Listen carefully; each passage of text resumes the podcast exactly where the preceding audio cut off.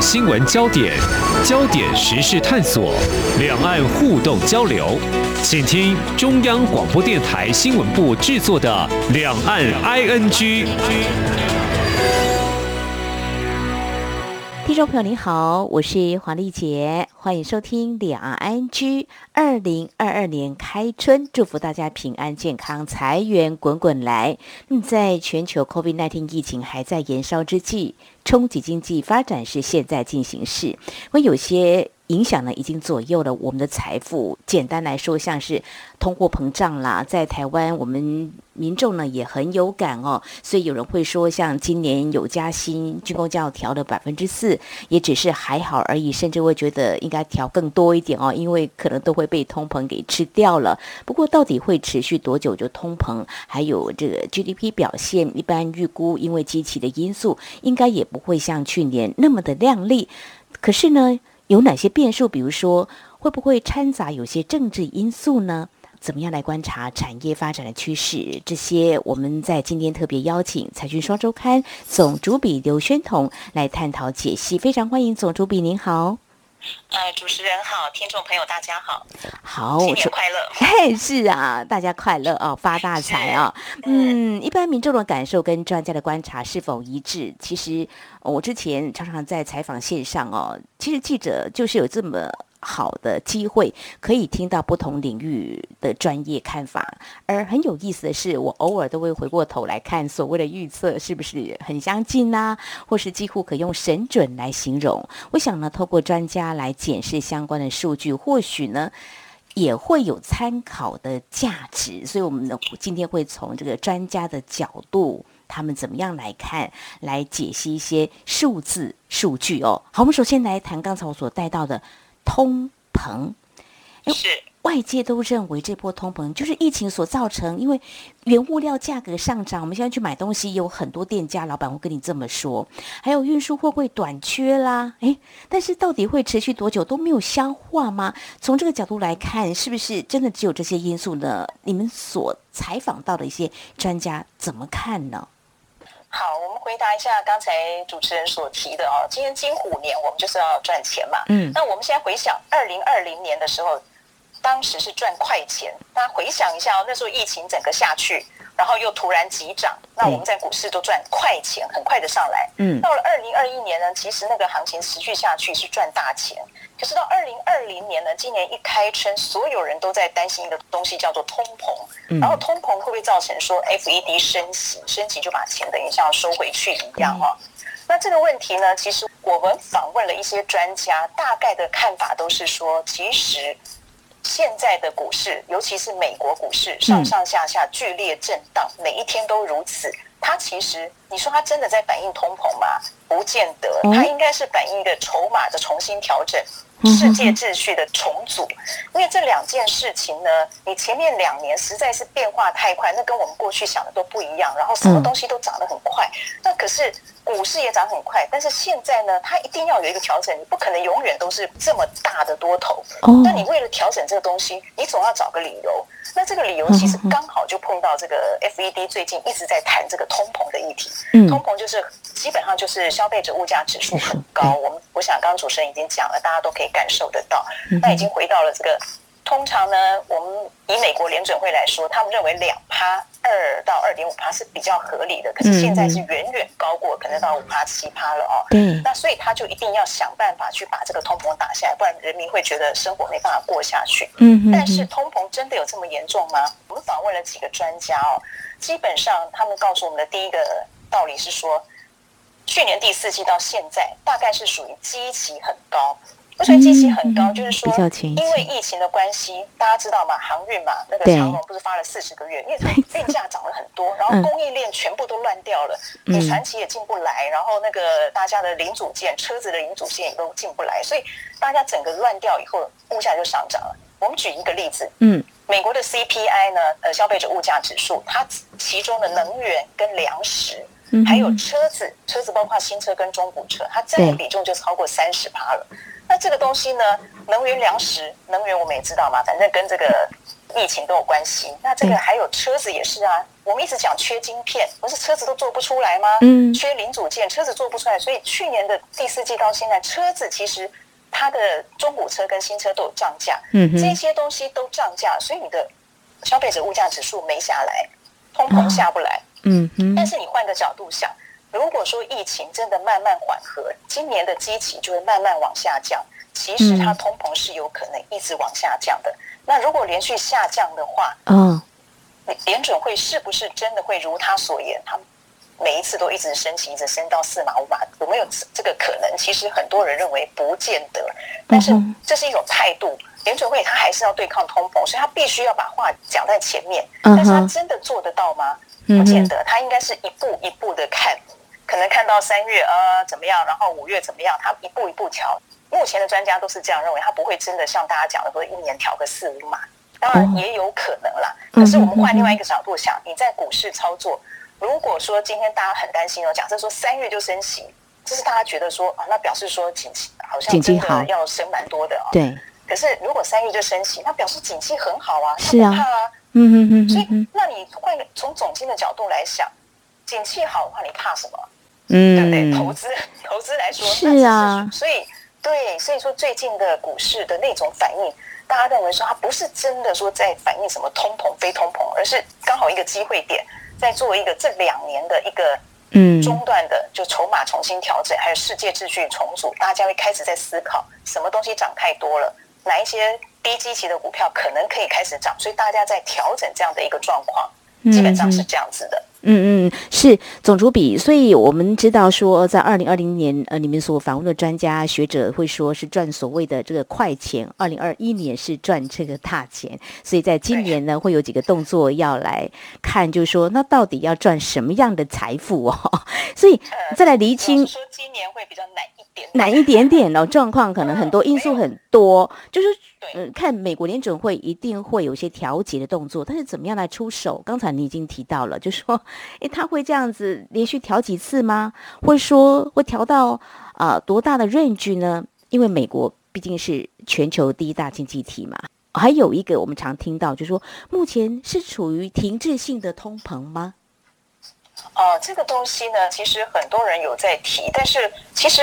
我们就举一个例子好了，上次的停滞性通膨是大概一九七零年代，那一九七三年那一次的衰退，通膨大概也是像这样的水准哦。可是它的经济 GDP 是负成长的，对，也就是说它没有需求，那个就叫停滞性通膨。但我们这一次呢，有人当然会这样想，可事实上没有啊。现在的不管你怎么样，你今年的 GDP 还是往上啊，没错。疫情解封后，经济还是往上，所以我们还是有需求的。虽然我们有现在的通膨也很高。可是刚刚我们解释了，通膨如果说你一旦积极下去，还有最近的通膨，能源价格，嗯，你那个什么天然气什么等等也都上来了。可是如果冬天过去后，它也会下来嘛。然后供应链的舒缓，还有这个航运这些传奇的舒缓以后，这些东西慢慢的下来，然后我们的需求就是经济景气，GDP 是往上的，跟那个时候的一九七零年代的停滞性通膨是不一样。当时是 GDP 是负成长。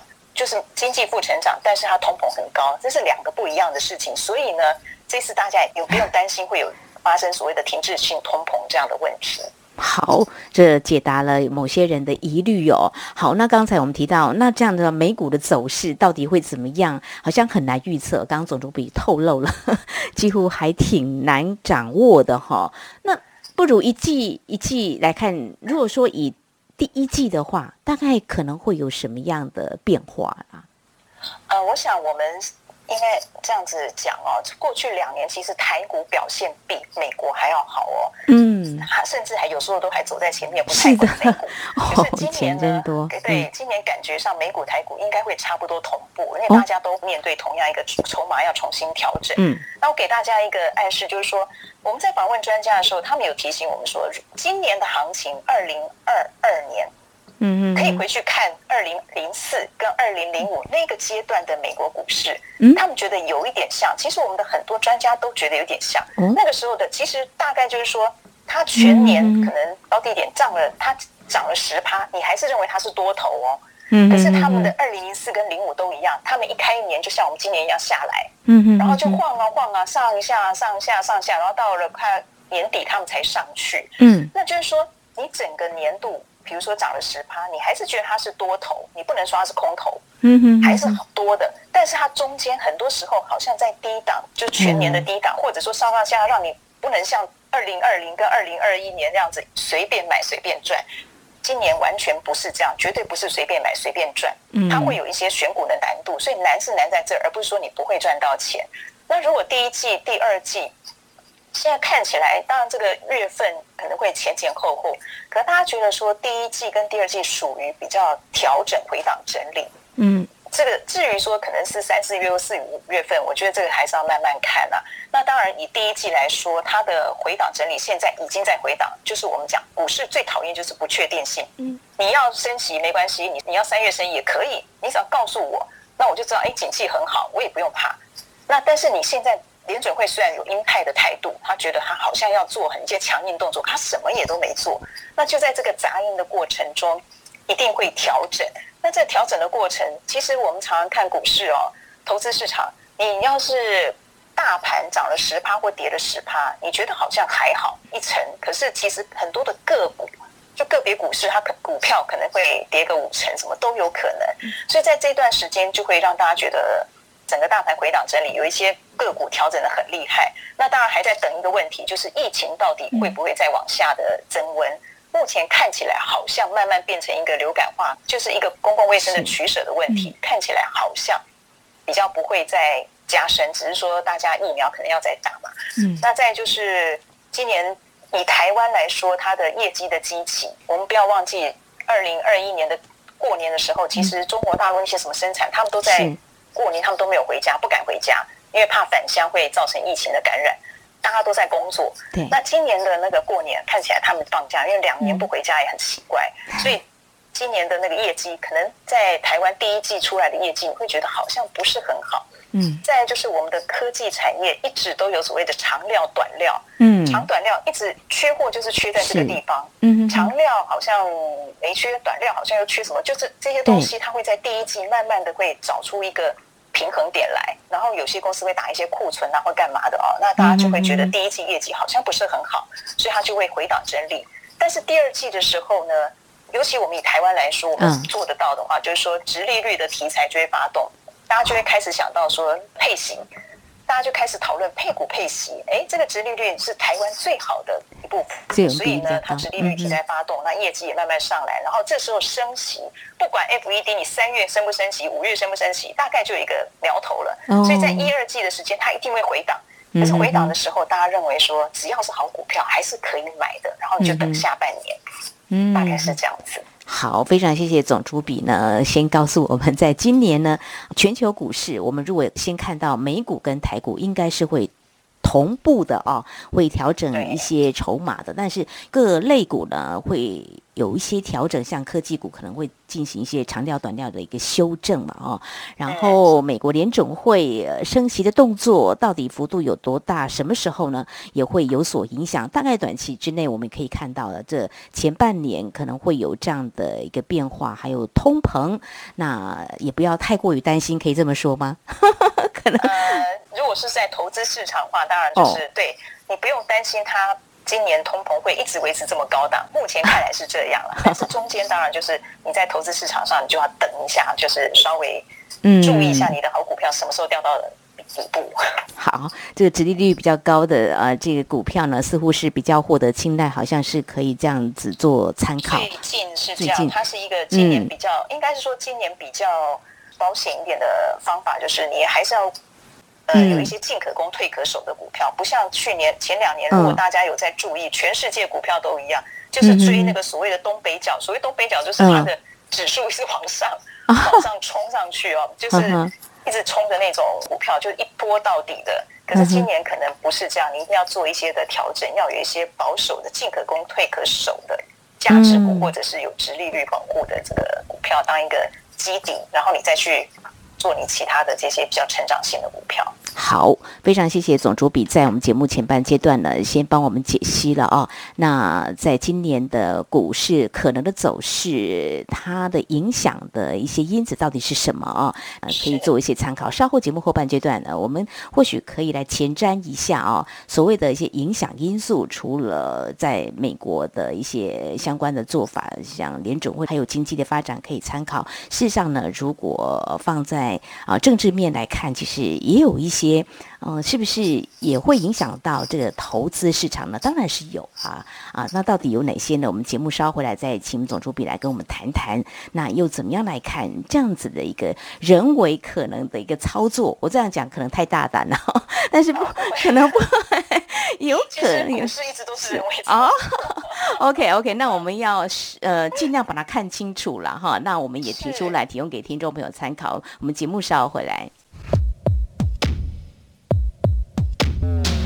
今天的新闻就是明天的历史，探索两岸间的焦点时事，尽在《两岸 ING》节目。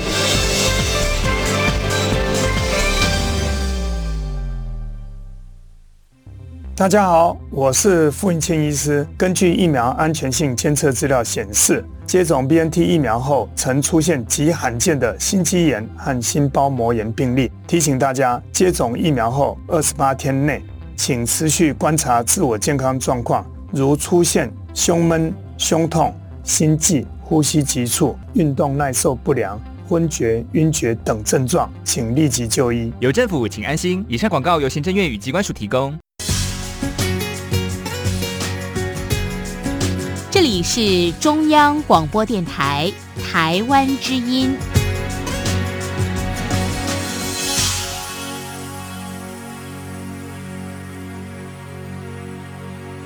这里是中央广播电台，听众朋友继续收听的节目是《两岸安居》。那么在今天节目当中，邀请财讯双周刊总主笔刘宣彤跟我们谈经济，还有看这个台股，还有美股走势了啊。接下来我们转到一个面向，不能不注意它的一个影响，就是政治因素。如果举台湾来看的话，就是我们年底就有一个。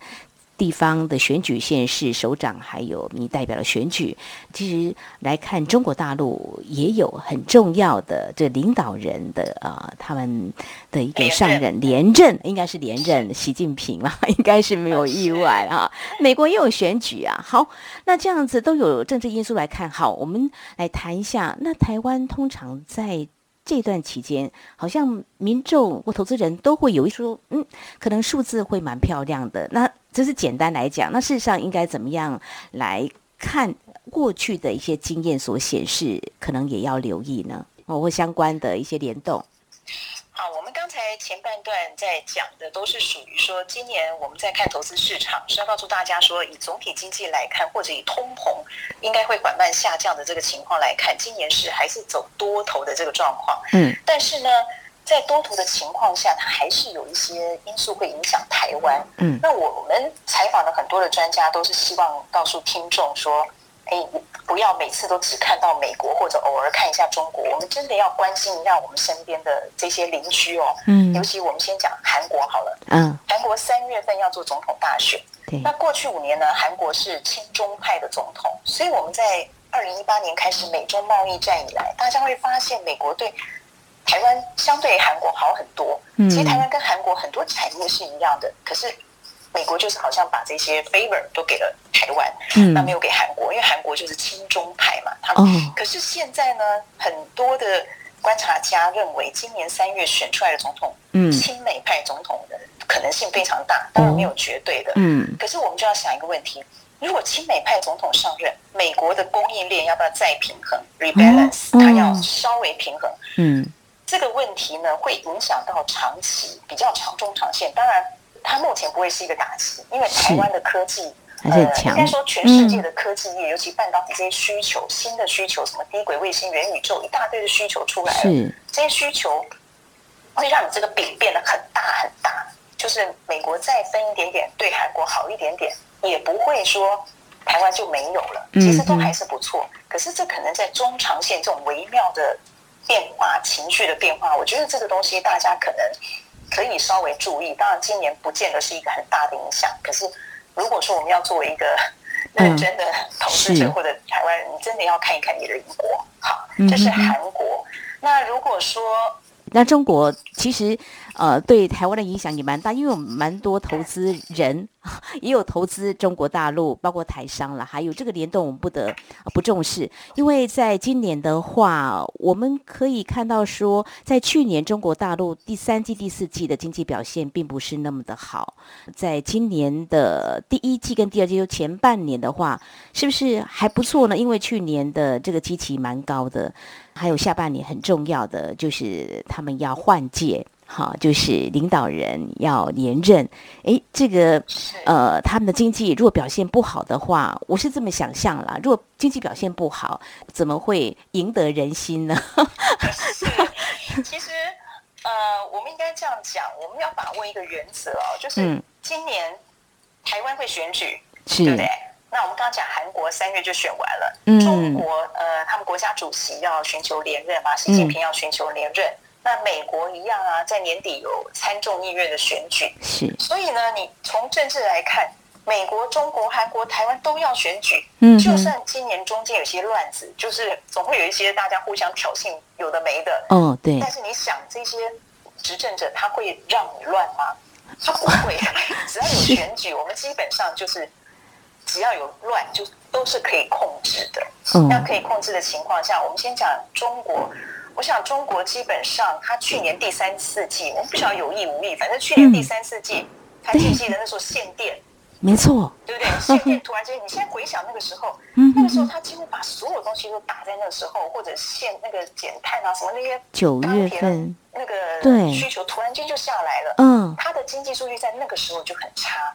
那你相对来看，其实经济数据就是积极嘛。嗯，你去年第三四季那么惨的时候，你今年第三四季他们准备要连任选举的时候，数据是不是就往上？哎，对，对不对？就好看很多了。对，所以今年大家会觉得说，中国他已经把不好的东西，他去年都已经把，反正就让他一次显现。那今年冬季奥运，它也不会太过那个。嗯。那这也许，所以有人认为是，也许第二季会稍微比较在有一些事情，因为在小小的发生或什么，可是这时候是可以控制的，只要你在选举的大框架下都是可以控制的。那这样回过头来看，不管一二季啊，这个。搭配美国或台湾也一样，都在这个上半年会比较有一些上上下下的调整，但是看起来下半年，嗯，中国也会转嫁，它的就不会再更坏了。我的感觉是这样的，中国的部分是这样子。好，这是可以留意的一个政治的一个趋势的发展哦。至于在韩国哦，在三月九号就会举行这个总统的大选，未来亲美派如果上来的话呢，也许在我们的产业的一个竞争呢，就会啊出现一些变化，微妙的变化。那我想产业界也会等着看哦。所以这个影响都很大。还有美国的参众两院的议员的选举呢，这个是不是会影响一些相关政策？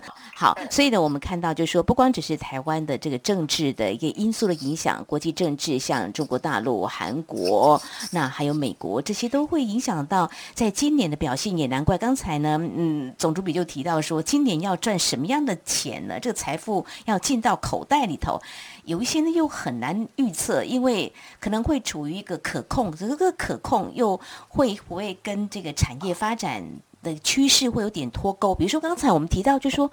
元宇宙就是一个很创新的、很新的科技呀。那原本需求很大的，会不会在呃像这样子的发展当中，呃某种程度被意外的压抑住？所以我们投资人要怎么样来留意呢？就像我们刚刚前面讲的，二零年赚快钱，二一年赚大钱，今年呢控制风险可能比追求获利还要。重要一点，控制风险这件事情，在今年一定要稍微注意到，不像前两年哦。嗯，所以我刚刚在讲说，那既然要控制风险，你假设你的钱是可以做资产配置的，那你当然就要有一大部分，就类似我们呃持有我们台湾最强的护国神山的台积电，或者是这个台湾五十这些大大型的股票，或者一些大的金融股，它可以给你。一些稳定的股息，你至少知道它不会倒，它的业绩还是往上，它会平稳的撑在那里。你要有一个这样的一个基本的布局，那接下来你就拿一部分资金，你想要玩成长股，OK？成长股就是所谓的，你说像比如说像 Tesla 好了，他们是有成长的，可是它的获利还没跟上。嗯那就说它，我们知道它，还有你刚讲元宇宙很多题材，它的你都看得到它的趋势，可是它的获利还没跟上。那这中间一定会调整，那这个调整就可能就在这个第一季跟第二季这期间。所以你如果发只要觉得说它是一个趋势上的成股票，但是它回档回档很深，然后跌到你觉得比较合理的。你可以承受它这个风险。嗯，我们就举台积电好了。你买在六百块，跟你两年前买在两百块，你的心态是完全不同的。嗯哼。那当然，台积电不可能再回到这个两百块这个东西。那只是说有一些成长股，嗯，成长股就是获利还没跟上的。它如果说它跌回五成、六成、七成，你觉得哎，跌回三成、五成，你都觉得好像可以了，你愿意去跟它拼它未来的成长，那你可以买一部分这样的成长股，但是尽量不要。买那种投机的，就说你一定要有这个趋势。那或者你又觉得无聊，你想要玩一些标股，那你就留个五趴的资金去跟人家玩那种比较标的股票，这样你就会觉得说比较平衡一点，你会好像有参与。但是不管怎么样，你要基本要配置一个风险可控的，嗯，就是你就算今天它股票跌了，可是你还是有利息可以进来，股息可以进来，而且它跌的风险有限。就跟台积电一样，你不会认为说它在这两个月跌了两百块，不可能，它可能就六百多啊，也许六百多跌到六百出头或怎么样，也许，但是它很快又一上去。就像这种，你的风险是可控，你一定要有做一些基本的持股，所以会比前两年来说，今年的控制风险要比较重要一点。嗯，好像有机会。不要追太高，不要太去追那种强势股。如果说强势股已经涨多了，你既然失去机会，你就回头看别的。你不要去一味的就跟着大家一起追，因为可能后面的风险不是你可控制的。嗯，除非你真的很有钱，你想要玩，那就你就拿你自己的 几趴几趴去做这样的也是 OK 的。做一些排除这样的做一些分配嘛，哦，不要全数都压在 某一只这类。前两年真的是可以一波到底哦，你要一档股票，你一波到底都可以随便买随便赚。今年不见得了。嗯，这快赚这个快钱跟大钱，在今年呢。嗯，要控制风险是很重要的，是是是，大于投资获利哦。那把钱好好的守住。嗯，同事，嗯，我们在讨论的时候也讲说，其实，在升息跟通膨冲击下，你要留一笔自己的国安基金。哇，很重要。国家是不是都会留一笔国安基金？是是是。动荡的时候，嗯，他每次低档的时候，他就给你撑盘，然后后来他都证明他是赚的。像我们自己也要准备一个国安基金，你如果没有那个国安基金，就算今天跌下来，你还是赚不到的，嗯 因为你没有钱买。是是，对，所以无论如何，今年要留一笔国安基金，自己的国安基金。太好了，非常好的建议啊！这个台股今年嗯会有什么样的表现呢？前两年表现的非常好，甚至比美股呢啊还要有看头哈。那今年我们还是呢希望能够有稳稳的表现。大家要投资的时候，控制风险真的真的很重要哈。好，有关全球经济发展所牵动的股市表现，还有未来可能的变化，我们在今天非常感谢财讯双周刊总主笔刘宣彤带我们如何从这个总体经济哦来一探这个投资的趋势。非常谢谢你，谢谢。祝大家新年快乐，金虎年操作顺利。好，谢谢，谢，是是，谢谢。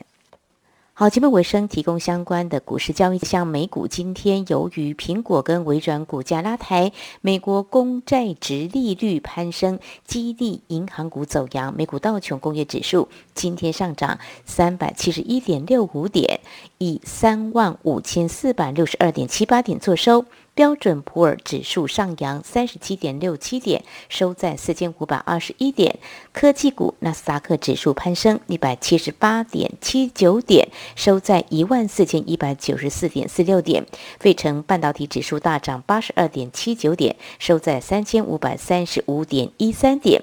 美股在今天收高，有法人观察指出，台股会站回季线，量能回温，短线仍旧有多方发挥的空间。不过，前高套牢，卖压不轻，震荡可能会转趋激烈。而看到台股今天开高走高，由台积电等全指电子股带动涨势，加上航空双雄走阳，游戏族群跌升反弹。指数盘中一度大涨超过两百点，中场收在一万八千一百五十一点七六点，上涨了一百八十五点二点，涨幅百分之一点零三，成交值新台币两千九百四十点六三亿元。以上就是今天两岸安居节目，非常感谢听众朋友您的收听，黄丽姐祝福您，我们下次同时间空中再会。